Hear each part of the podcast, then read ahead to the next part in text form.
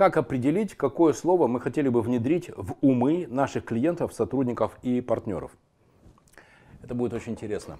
Давайте договоримся. А у кого из вас ООО?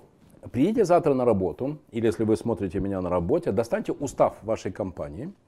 И на второй странице вашего устава, что написано примерно посередине.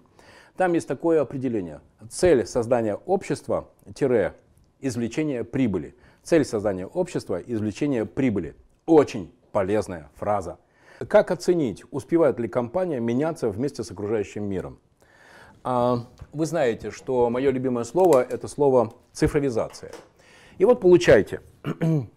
Способ первый. Вы ставите перед собой цель в развитии вашей компании. Например, есть два способа постановки такой цели. Первый – это плюс 25% к результатам прошлого года. Почему 25%? Ну, понятно, потому что 10 или около того – это инфляция, и там 10-15% но это на такие, на менеджерские усилия, если мы хотя бы будем делать меньше ошибок, чем в прошлом году. Ну уж на 25%-то мы должны вырасти. Сколько внимания, внимания и как уделять партнерам, от которых зависит успех нашей компании.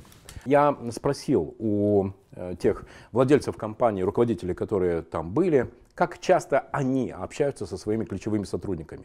И меня поразило, там была замечательная барышня, вся в очень таких брендовых одеждах. И она громко возмущенно на весь зал сказала, вот еще зачем мне это надо, у меня для этого менеджер есть.